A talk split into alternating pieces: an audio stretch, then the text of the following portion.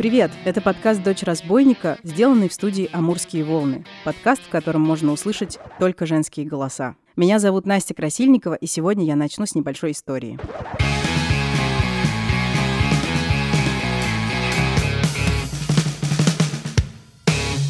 Несколько недель назад, когда я проанонсировала в своем телеграм-канале «Дочь разбойника» эпизод подкаста с пилотессой Юлей, один из комментариев под этим постом написала девушка Лена. Тот эпизод назывался «Ты занимаешь чужое место». Лена сказала, что эта фраза ей очень знакома, потому что она работает, приготовьтесь, третьим помощником капитана на морском судне. Эта история не только о том, как одни эпизоды этого подкаста помогают мне найти героинь для других эпизодов. Эта история еще и о том, что наши современницы способны преодолевать любые преграды, в том числе прорываться через многовековые суеверия о том, что женщинам на корабле не место. Давайте знакомиться с Леной. Лена на работе управляет морским судном. Меня зовут Лена, что понятно уже, мне 26 лет. А, я родом из города Ейск, это Краснодарский край, Азовское море. И там же я закончила Ейский морской рыбопромышленный техникум, по, собственно, по специальности, по которой я работаю до сих пор. А эта специальность как называется? Техник-судоводитель. И работаете вы кем? На данный момент я в декрете, но вообще должность моя третий помощник капитана. На флоте это как бы универсальная должность, э, помощник капитана, что следует из названия. Ну, я, в частности, на сухогрузе работаю, тип судна река-море. То есть мы и по морям ходим, и по рекам можем ходить. Расскажите, пожалуйста, как вы выбрали эту специальность? Да я ее, можно сказать, не выбирала, она выбрала меня. Я в школе, где-то в классе восьмом, когда уже стоит выбор профессии, по которым собираешься учиться, хотела пойти на психолога. ЮФУ, Южный федеральный университет в Ростове-на-Дону. Помню, я даже учебник купила по биологии, вот по которому к ЕГЭ готовиться нужно было бы. Вот. И когда я об этом сообщила родителям, у меня отец сказал, ему, ты с ума что ли сошла? Почему? Потому что, ну, мы как бы жители провинциального города, и в провинциальном городе психологу, скажем, ну, мягко скажем, негде разгуляться. То есть в лучшем случае это в школе штатный психолог там за 10-15 тысяч рублей. Вот, и тогда они решили, что мне лучше пойти на судоводителя. А почему? Потому что, ну, как мне кажется, у меня отец 4 года отслужил на военно-морском флоте на подводной лодке, и у него с тех пор остались представления романтические о флоте. Моря пришлось мне уже идти единственной его дочери. Было много девочек вместе с вами Нет. на этой специальности? Вместе со мной поступила еще одна девочка, и то, если я шла целенаправленно на судоводителя, она поступила просто по совету друга, потому что, ну, пойди, что, прикольная профессия. Вот. И она по естественной причине отсеялась на втором курсе. Ну, у меня среднее специальное образование, поэтому всего я отучилась три года. И я со своим средним профессиональным образованием могу работать только младшим помощником капитана, то есть это третий и второй помощник. Чтобы работать на позиции старший комсостав, то есть это старший помощник капитана, мне уже нужно высшее образование получить. Как вы устроились на работу? И это на и та же работа все это время, или вам ее приходилось менять? В течение обучения в техникуме в моем случае или в универе, если это высшее образование, мне нужно пройти практику. За все время обучения обучения мне нужно набрать 12 месяцев плавценза для этой должности в соответствии с моим дипломом. Но я не могу работать сразу помощником, вахтенным помощником. Мне нужно 12 месяцев или практикантом проходить, или матросом отработать. Вот у меня было 3 месяца практиканта, я на паруснике отходила э, седов, может быть, вы слышали.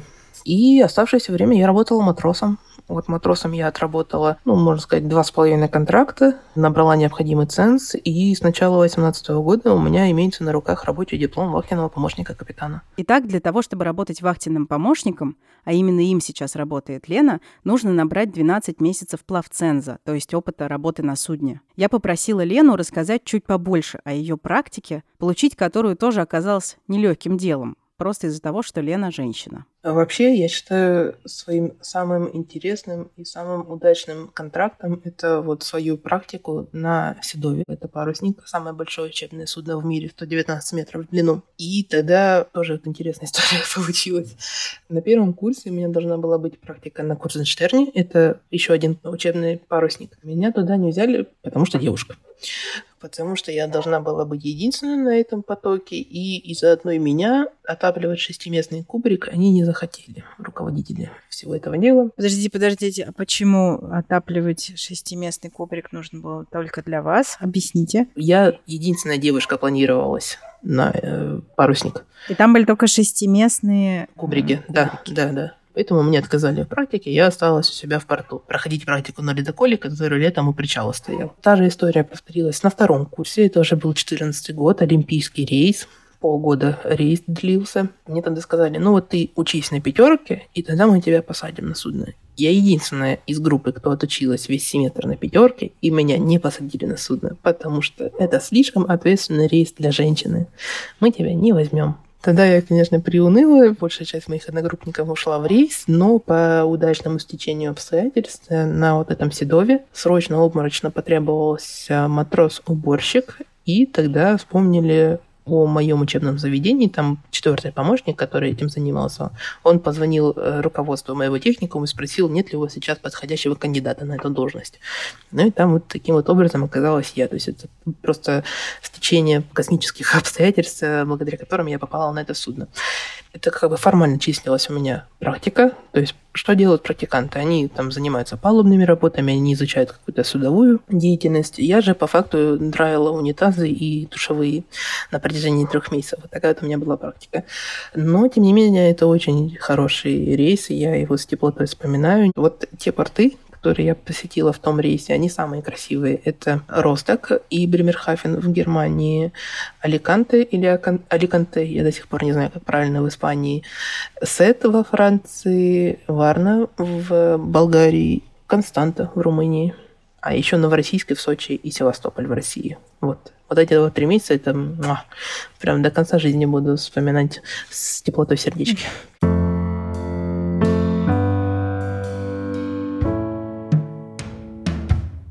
что это за работа матросом? Она что себя включает? Вот. Как это выглядит? Вот стандартный рабочий день. По сути, это, знаете, это как разнорабочий, только в море. То есть вот э, если мы на ходу, то мне нужно выполнять э, ну, скажем так, работы по поддержанию судна в подходящей кондиции. Ну, то есть там разбивать ржавчину, красить, подметать, защищать.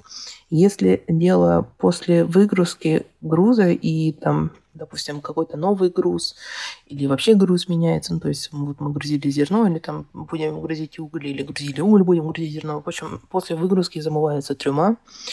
Это тоже очень геморное дело, потому что я работаю на старом типе судов 90-х, 80-х, 70-х годов постройки, и все это делается вручную. Сколько длится рейс? Контракт, да, вы, наверное, имеете в виду, вот как я ухожу домой и возвращаюсь домой.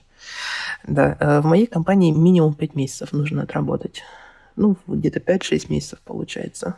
То есть 5-6 месяцев вы в море да. без возможности увидеться с друзьями и близкими. Ну вот смотрите, когда я работала в 2016 году матросом на судне, мой муж, тогда еще парень, а, решил работать в море вместе со мной. Он до знакомства со мной не был связан с э, морской сферой вообще.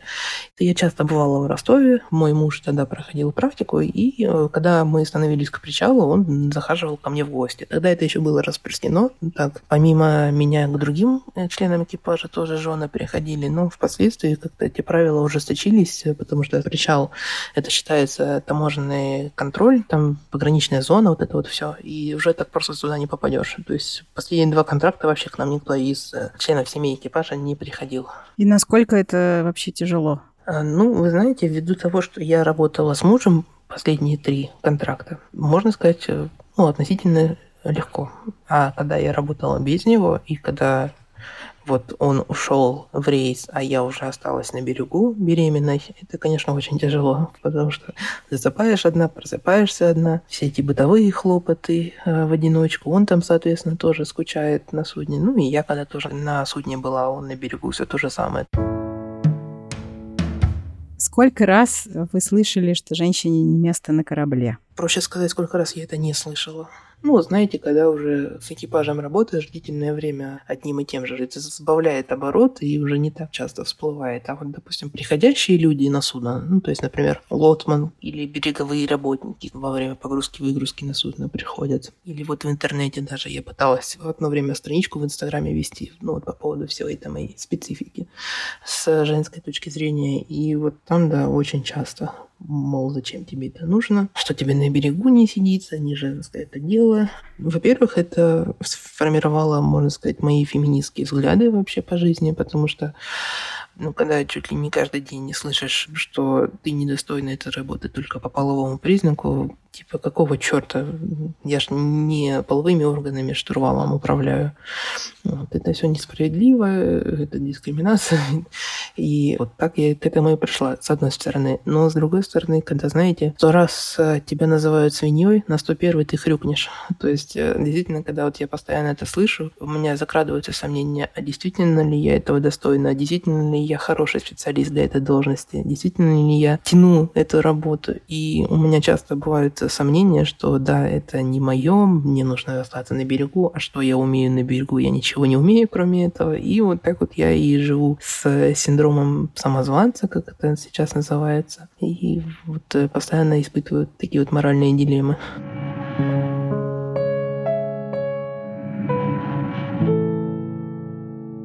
Что именно приходится делать вам как э, вахтенному помощнику? Что это за работа? Я поняла, что это связано как бы с организацией многих процессов, а что еще? Когда мы на ходу, я несу вахту, то есть я управляю судном в море. В море, по реке, смотри, в зависимости от того, где мы идем. У меня вахта с 8 до 12 утра и с 8 до 12 ночи. То есть на своей вахте я управляю судном, маневрирую. В порту я занимаюсь э, связью с берегом, то есть э, решаются вопросы погрузки, выгрузки, провизию привозят, какие-то, может быть, инспекторы на судно приходят, я их встречаю экипаж прибывающий, я на них документы оформляю, на обувающих, соответственно, тоже. И помимо своей вахты, я, получается, занимаюсь навигационными картами, делаю корректуру, я составляю маршрут для судна, то есть как мы будем идти из порта А в порт Б. Я занимаюсь навигационными и метеорологическими предупреждениями по нашему маршруту, то есть чтобы мы прошли гладко, без проблем. Ну и внутренней судовой документацией занимаюсь, то есть оформляю там список экипажа по шлюпкам, по плотам, э, расклеиваю там какие-то объявления, значки, ну вот это вот все, канцелярия по мелочи. Ну и что даже помощник капитан скажут еще сделать, тоже выполняю. А что в этой работе классного? Какие моменты э, запоминаются как приятные? Ну, классно, это, конечно, новые страны, новые места э, видеть, э, с людьми общаться. Особенно интересно общаться на английском языке с иностранцами. Это прибыльная работа, да? В моей компании не очень. Но вообще, если в хорошее место попасть, да, это хорошие деньги. Но э, всему есть цена. За хорошую зарплату я расплачиваюсь э, отсутствием дома и долгими расставаниями с э, родными. А как все это выглядит с бытовой точки зрения? Где вы живете? Как вы спите? Какой у вас там, не знаю, душ? Как выглядит питание? Вот это все. Каюта у меня своя. Бывают э, суда, где у матросов э, нет своей каюты отдельной, и они живут по два человека. Я работаю на старых судах, там душевая и санузел общий на палубе для всех э, проживающих там. Еда тоже от повара зависит. Я, допустим, работаю с российским экипажем, то есть мы все россияне и питаемся типичной российской едой, то есть там каши, борщи, бутерброды. В кают-компании есть, там телевизор можно посмотреть, карты, нарды, там с кем-то поиграть. Бывают на судах тренажерные залы типа саун тоже, что там можно придумать. Даже бассейны на некоторых судах есть. То есть это все зависит от судна к судну. А вот совсем-совсем глупый вопрос. А в море можно искупаться? Тоже зависит от капитана, разрешит ли он. Мы купались, да, бывало, остановились на якорь. Вот, допустим, стояли мы в Греции, там решил капитан, а что бы не покупаться, можно. Бывает, настолько мы изнываем от жары во время перехода, идем долго, якорь не предвидится, бывает, капитан решает, мол, ну ладно, давайте на часок в дрейф ляжем и покупаемся в открытом море. Открытое море, подо мной там 800 метров глубины, и вот рядом судно дрейфующее, вот мы, да, так плавали. Вообще, насколько это все красиво? Смотреть на море, часто ли вы на него вообще смотрите на этой работе? Вы знаете, когда только начинаешь работать, да, это, конечно, очень красиво. Красивые рассветы, красивые закаты, красивые дельфины, которые вдоль судна прыгают, красивое звездное небо в ночное время. Но со временем это, конечно, все проедается. Это по-прежнему все красиво, но взгляд замыливается, и уже не так сильно на это обращаешь внимание, как раньше.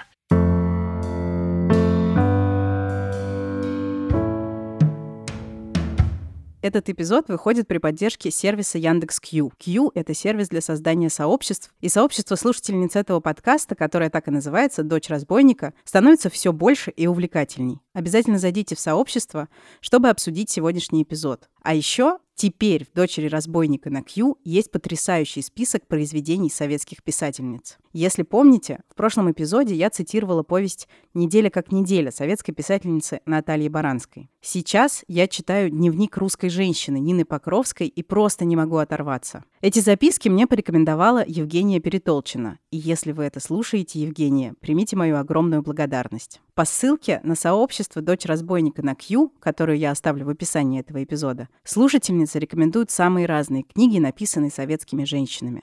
Обязательно посмотрите. Это потрясающая литература, которая почему-то прошла мимо нас. Остается только догадываться, почему.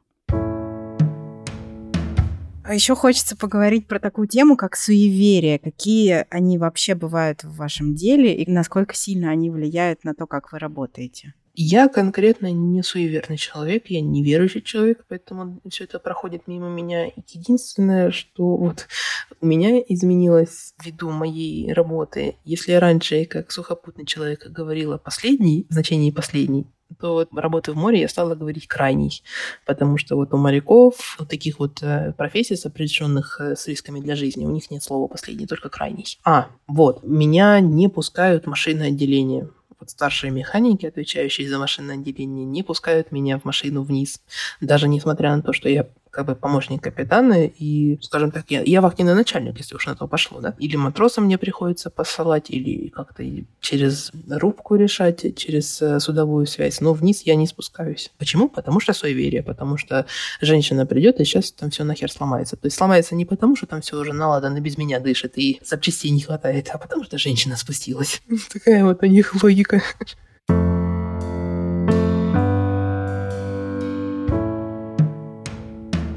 Женщина на борту «Плохая примета» — это, наверное, самое знаменитое морское суеверие. Как и для любого суеверия, для него находят разные объяснения. Есть мистическое, якобы корабль женского рода и ревнует к женщинам на борту. В большинстве европейских языков, включая древнегреческий и латынь, корабль грамматически женщина. Есть объяснение прагматическое, в долгом плавании моряки могут начать ссориться из-за женщин. Есть множество легенд про то, как какие-нибудь викинги или пираты захватили в плен женщин, и вскоре корабль попал в шторм. Иногда такой корабль тонет, а иногда моряки бросают женщин за борт, жертву разгневанным морским богам, и боги их милуют. Шторм прекращается. Скорее всего, ничего специально морского в этом суеверии нет патриархальных обществах женщины всегда окружены табу. То лицо нельзя показывать, то волосы, то нельзя прикасаться к определенным предметам во время менструации. А мореплавание, помимо всего прочего, еще и опасная профессия, а для таких всегда характерна повышенная суеверность. Нельзя выходить в море по определенным дням, на борту нельзя произносить определенные слова. Например, глагол «тонуть» или «пожелание удачи». Это удачу, наоборот, отпугивает. Нельзя стричь волосы и ногти, прощаться, свистеть, переворачивать разрезанный хлеб, передавать соль из рук в руки.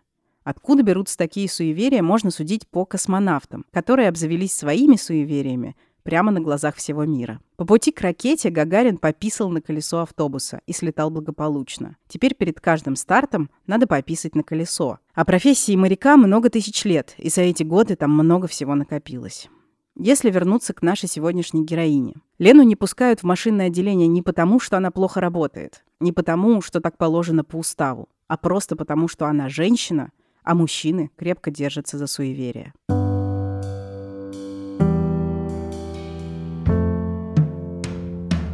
Расскажите еще, какие, в принципе, могут быть карьерные перспективы. Но, может быть, можно сменить компанию и оказаться в каких-то лучших условиях? Или какие еще вообще есть варианты? Да, компанию, конечно, можно сменить, это никто не запрещает. Э, но вот мне, ввиду моей половой принадлежности, ввиду того, что я женщина, мне в свое время пришлось очень туго с поиском работы, поэтому я работаю в не самой хорошей компании. Я работаю, ну, можно сказать, там, где мне повезло устроиться. Вот как я нашла работу матросом в шестнадцатом году, вот так я до сих пор в этой компании работаю. Потому что, как я уже сказала, я знакома с многими девушками в интернете, и очень часто вот эта вот картина прослеживается, что как специалист ты можешь подходить, и опыта у тебя достаточно. Ну, ты женщина, и мы не будем тебя брать. И вы такое тоже слышали, когда пытались устроиться? Да, конечно. У меня вообще очень интересная история с поиском работы. В шестнадцатом году, когда я уже получила диплом свой учебный, выпустилась из техникума, мне не хватало еще плавценза для того, чтобы получить рабочий диплом вахтенного помощника. Мне еще было необходимо отработать контракт матросом.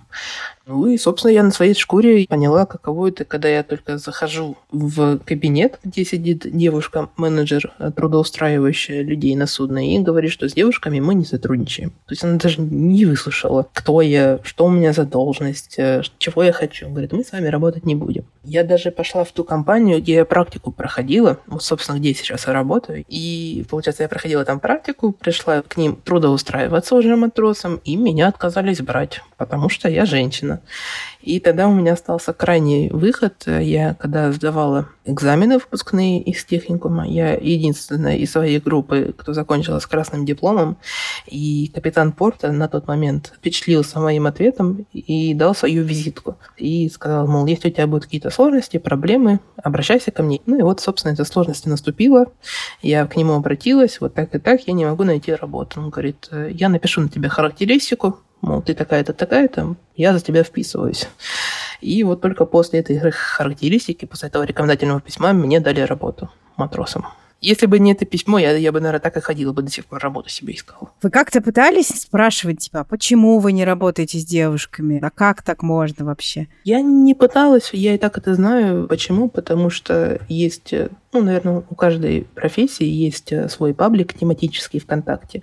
Вот. У моряков есть паблик «Типичный моряк». И когда вот заходят все эти разговоры по поводу девушек на судне, ну, там, допустим, кто-то выложил фотографию какой-нибудь там условной индуски, которая на судне работает, или там какая-то девушка написала, мол, подскажите, куда лучше поступить, какое учебное заведение. Там всегда в комментариях разворачивается дискуссия о том, что женщине на флоте не место. Даже вот я пыталась страничку вести в Инстаграме, и тогда меня черт дернул вот на самых ранних порах прорекламировать свою страницу в Инстаграме в этом паблике. И там понеслось, что ты некрасивая, ты просто не состоялась на берегу, ты пошла в море, поэтому да мужика у тебя нет, а я уже на секундочку замужем была. Слушайте, а как вы с этим всем сопротивлением, э, преодолевая вот это все, как вы продолжаете работать эту работу? Таить не буду, это, конечно, неприятно. Я понимаю, что люди, составляя эти комментарии, они не обо мне говорят. Они говорят ну, каких-то своих каких-то внутренних проблемах, а я вот просто как бы груша для битья, и на меня все это вымещают. Я стараюсь это все рефлексировать, не принимать близко к сердцу. У меня есть муж, которому я могу поплакаться. Ну и, конечно, осознание того, что я знаю, для чего мне это нужно, а мне нужно это для того, чтобы осуществить свою мечту. Я хочу свой дом построить. И, ну, а чтобы его построить, мне нужно деньги деньги зарабатывать. Вот поэтому я продолжаю работать.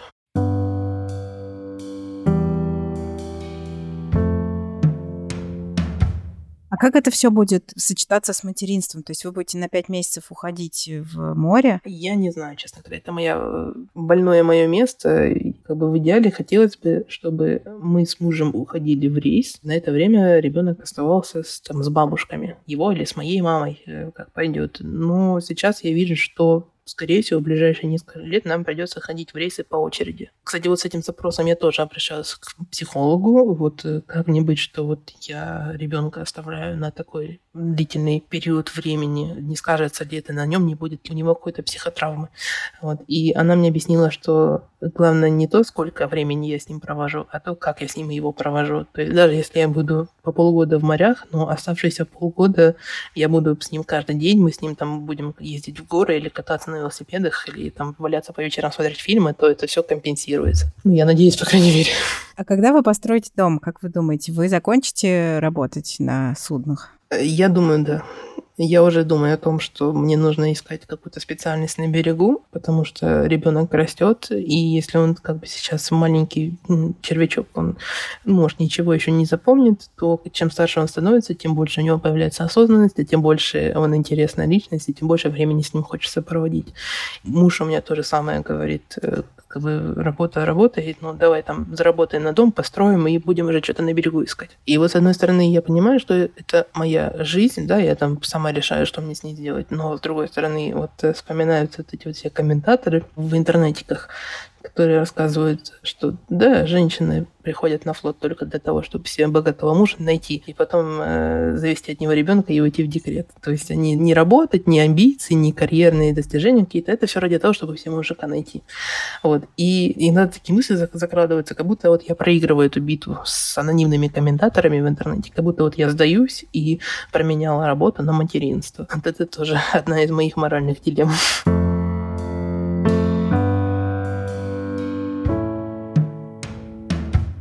Какое было бы лучшее предложение рабочее, на которое бы вы согласились, не раздумывая? Ну, прежде всего, зарплата, конечно, хотелось бы более достойную. Ну, она, в принципе, есть в хороших компаниях. Вы знаете, я вот сколько с людьми общалась вот в Инстаграме, с моряками, вот, которые работают э, там в международных компаниях, они мне говорят, э, вот пробуйся, в забугорной компании, там, в голландские, немецкие, польские, они вот э, ввиду всей этой тенденции к феминизму, они создают специальные квоты для женщин, и к ним реально попасть. Но вот у меня уже настолько на подкорке сидит вот это вот то, что не женское это дело, и я недостаточно хороша для этой профессии, что я как будто вот оттягиваю этот момент, чтобы что-то вот для этого предпринять, чтобы вот попытаться устроиться в эту компанию. А если бы к вам пришла какая-нибудь молодая девушка, не знаю, там, племянница, подруга, дочь подруга, подруги и сказала бы, вот я хочу работать в море, вы бы ей что сказали? Я бы ее отговорила. А как бы вы отговаривали? Что бы вы ей говорили? Неблагодарно это дело, доказывать всем и каждому, что ты не верблюд. То есть сам про себя ты понимаешь, что, блин, ну не просто же так ты красный диплом получил в учебном заведении, значит, ты чего-то достоин. Но по факту, когда тебе говорят, что, блин, ну вот мужики лучше с этой профессией справляются, и когда ты слышишь это на протяжении последних почти 10 лет, у тебя уже действительно сомнения возникает, а может, действительно и в самом деле лучше знаете, с этим справляются. Хотя я понимаю, что это не, ну, не черта подобного, и эта работа не зависит от гендера. Но, тем не менее, сексизм на флоте цветет и пахнет. С этим никуда не деться. Я даже читала зарубежные источники. Есть Э, такая организация, ИМО, она по-русски называется, ну, по-английски International Maritime Organization, то есть Международная морская организация. И вот, согласно ее статистике, женщин на флоте от общего количества работников всего 1-2% очень мало. Ну, а в России так тем более. То есть, если в Европе, там, в Штатах с этим как-то получше, то у нас ты мало того, что в учебном заведении ты выслушиваешь, э, что твое место у плиты и хранить домашний очаг, ну и заканчивая непосредственно на работе, что относится пренебрежительно, так свысока, мол, я тебе сейчас научу, э, как жизнь любить, и ну и вот это вот все. Слушайте, ну, я хочу, на самом деле, только восхититься тем, как вы упорно продолжаете заниматься тем, в чем вы хороши. Надеюсь, что когда-нибудь, э, благодаря в том числе вашим усилиям и вашему примеру, женщинам станет гораздо комфортнее работать в море. Если женщина э, знает, что ее ждет, во-первых, ее ждет физическая работа. То есть, прежде чем стать помощником капитана, как я сказала, уже нужно отработать либо практикантом, либо матросом. То есть, тягать швартовые, доставать груз из э, трюма домов, таскать э, снабжение и провизию. Все это тяжело, все это сложно, и если она готова к этому, пожалуйста. Потому что, ну, вот меня часто спрашивают, да, вот каково это было работать матросом. Я говорю, было тяжело, но я знала, что это промежуточный этап, то есть он закончится, я буду работать э, помощником капитана, я буду управлять судном, рулить штурвал, держать чашку кофе в течение четырех часов и ничего тяжелее не поднимать. И этого меня успокаивало, конечно. Ну и, конечно, издержки профессии ввиду долгого отсутствия дома и с личной жизнью, как повезет, будет она или не будет. Но вот в моем случае мне повезло. Я встретила человека, который согласился согласился пойти со мной в море. И вот э, моральные дилеммы в контексте материнства. Я знаю, такие случаи есть, что женщины, да, они рожают детей и продолжают э, строить карьеру, то есть им это удается совмещать. Примеры есть и, насколько я знаю, успешные. Ну и вот, соответственно, если женщина ко всему этому готова, то, пожалуйста, никто же не запрещает. В списке запрещенных профессий у нас матросов больше нет, а офицеров и не было.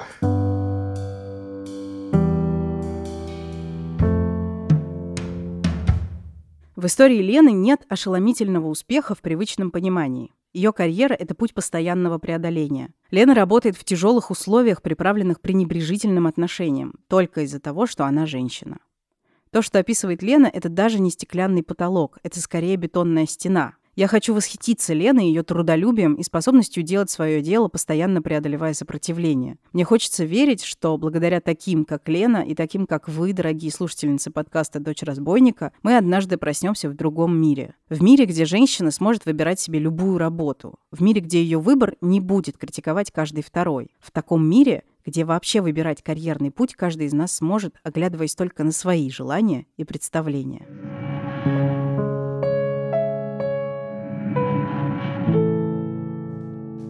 Это был подкаст «Дочь разбойника», который вы можете поддержать, поставив ему оценку в том приложении, в котором слушаете подкасты, или поделившись этим эпизодом в соцсетях, или став участницей сообщества «Дочь разбойника» на Яндекс.Кью. Ссылка на него, как всегда, в описании этого эпизода.